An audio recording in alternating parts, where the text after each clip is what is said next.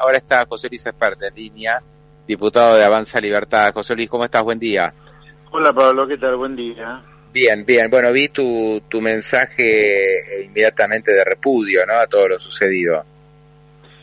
Sí, sí, obviamente, eso es una cosa increíble, repudiable de la manera más enérgica posible, un atentado a la segunda más a la segunda persona más importante del país.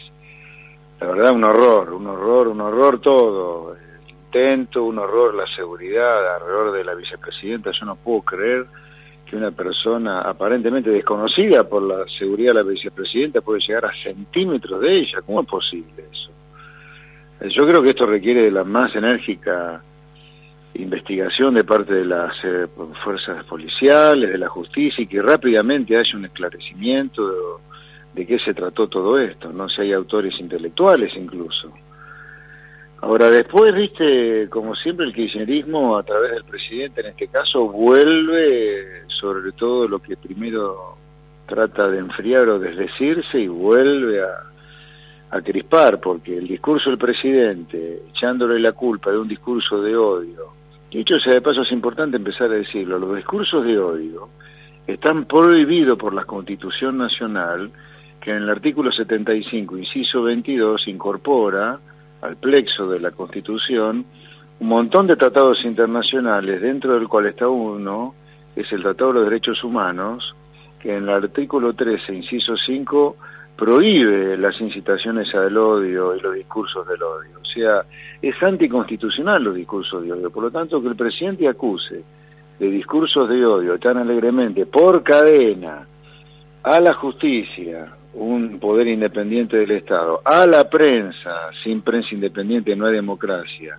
y a la oposición política, sin oposición estamos frente a la autocracia, al populismo, es gravísimo, gravísimo, gravísimo, y mucho más grave todavía es declarar un feriado nacional para que la gente se manifieste contra el atentado que recibió Cristina ayer, porque ese es el texto del decreto este, publicado por el gobierno ayer, una cosa increíble. Bueno, está de acuerdo con su hijo en el feriado. Yo, yo hoy, hoy comentaba en redes sociales que no entiendo el tema de que se haya realmente no, no, no puedo entender que se hayan suspendido las clases, ¿no? Porque, eh, eh, o sea, suspendemos las clases por algo que no sucedió, gracias a Dios, ¿no?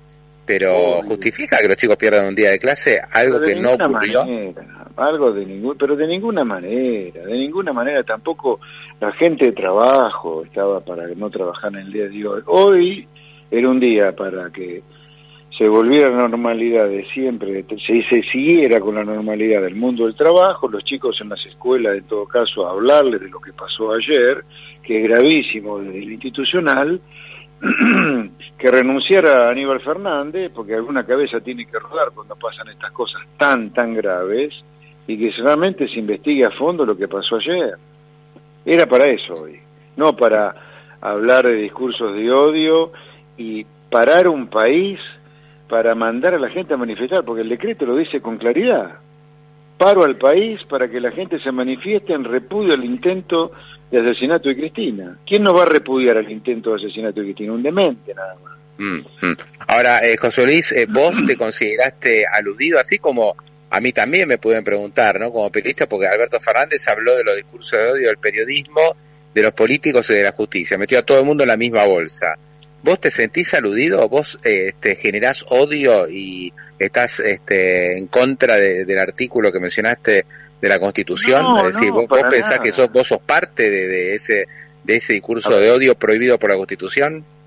Yo no me considero de ninguna manera parte de eso. Yo, yo personalmente no considero que que sea firme es otra cosa. Ahora, los discursos de odio, sin duda, fíjate vos lo que es el típico problema de proyección que dicen los psicólogos que existen los seres humanos, ¿no? Vos proyectas en el otro lo que vos sos.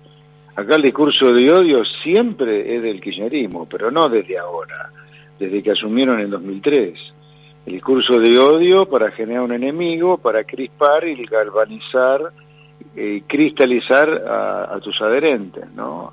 Siempre hay un enemigo para el kirchnerismo. Y ya ahora entramos en una etapa ya medio de delirio, porque el discurso de odio del kirchnerismo, que está prohibido por la Constitución, acá lo que están violando en la Constitución es el propio partido de gobierno, pero ya toca límites muy peligrosos, como que si vos metés a la justicia como factotum del discurso de odio, al periodismo como factotum del discurso de odio y a la oposición política como parte del discurso de odio, ¿qué te queda afuera? O sea, prácticamente el sistema entero conspira contra el gobierno. Justicia. No, yo, yo, yo, creo, José Luis, que acá hay, hay un peligro de todo esto, que es tratar de acallar, por otra parte, ¿no? Entonces, este, si un político quiere eh, indicar algo que no le gusta al gobierno, si algún periodista quiere hacer una investigación, o si un juez quiere acusar, parecería que no lo puede hacer porque le van a acusar de odio y estar en contra de la Constitución. Es, es muy es muy finita ahí la, ¿no? Este, de, qué lado se, se pone cada uno.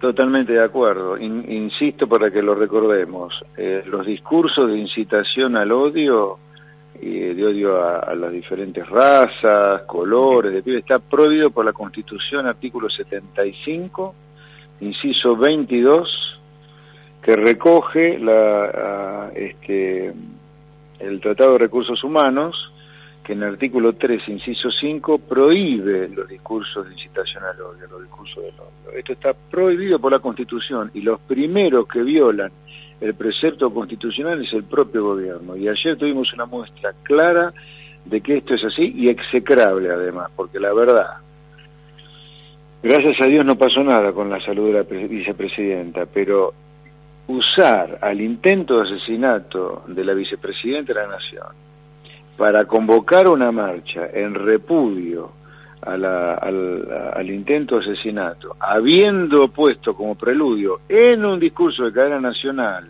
como eh, los factotum del discurso del odio a la justicia, al periodismo, a la oposición, es muy, muy complicado, es jodidísimo, te diría, jode gravísimo, gravísimo, gravísimo. No sé, yo por ejemplo me acuerdo vos este muchas veces has dicho, bueno, eh, la política del kirchnerismo llevan a que la Argentina se convierta en una gran villa miseria, ¿no? Creo que esto es uno de tus tus leitmotiv, si querés, ¿no? Este uno, algo que repetís mucho. Yo no veo que ahí haya odio, hay una descripción que uno puede o no estar de acuerdo, ¿no? Este, porque si no, uno hay que hay que callarse la boca y, y, directamente eh, dedicarse a otra cosa en este país. Acá, pero guarda, el kirchnerismo siempre detrás de un objetivo aparentemente bueno, como te acordás la famosa ley de medios, eh, siempre, siempre persigue algún objetivo para deteriorar a la República. Este del discurso del odio, como vos decís, en el límite es para callar las voces disonantes con el discurso oficial. Luego tenemos el otro hecho, del discurso del otro día de Cristina cuando reunió a diputados y senadores propios, cuando habló de acá la autonomía, empezó a cuestionar la autonomía de la ciudad de Buenos Aires. ¿Te acordás? La autonomía de la ciudad de Buenos Aires está consagrada por la Constitución y ella fue convencional constituyente cuando votó la Constitución que creó el Distrito Autónomo de la ciudad de Buenos Aires, que terminó siendo, luego de esa reforma, una provincia más de la Argentina en los hechos totalmente autónoma. Ahora, si que se empieza a cuestionar la autonomía de la ciudad de Buenos Aires, es complicado, complicado. Así que acá hay que seguir con mucho cuidado todo, ¿eh? Acá me parece que ya creo que Cristina había lanzado su candidatura para el 23, no sé a qué, pero usando este, la acusación del fiscal y ahora me parece que van a redoblar la apuesta, sin duda. Lamento, lamento todo, lamento todo. Todo me parece muy lamentable. El intento de asesinato a la vicepresidenta y este uso político sin escrúpulos que hace el kirchnerismo de cualquier cosa, no importa lo que sea, no importa. José Luis Espar, un abrazo grande, gracias por estos minutos. Un placer, muy buen día. Saludos.